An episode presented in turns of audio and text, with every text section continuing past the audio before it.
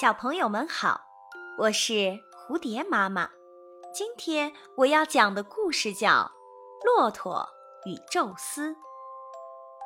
有一天，骆驼在路上碰到了一头夸夸其谈的牛。这头牛不断地向骆驼夸耀自己那对漂亮的犄角，惹得骆驼羡慕不已。待到牛走了以后，骆驼便急匆匆地去找宙斯，想要这个最伟大的神赐予自己一对巨大漂亮的犄角。没想到宙斯听了他的请求后，怒不可遏。他认为骆驼已经有了健硕庞大的身躯，却还奢望着自己拥有一对犄角，简直是不知足。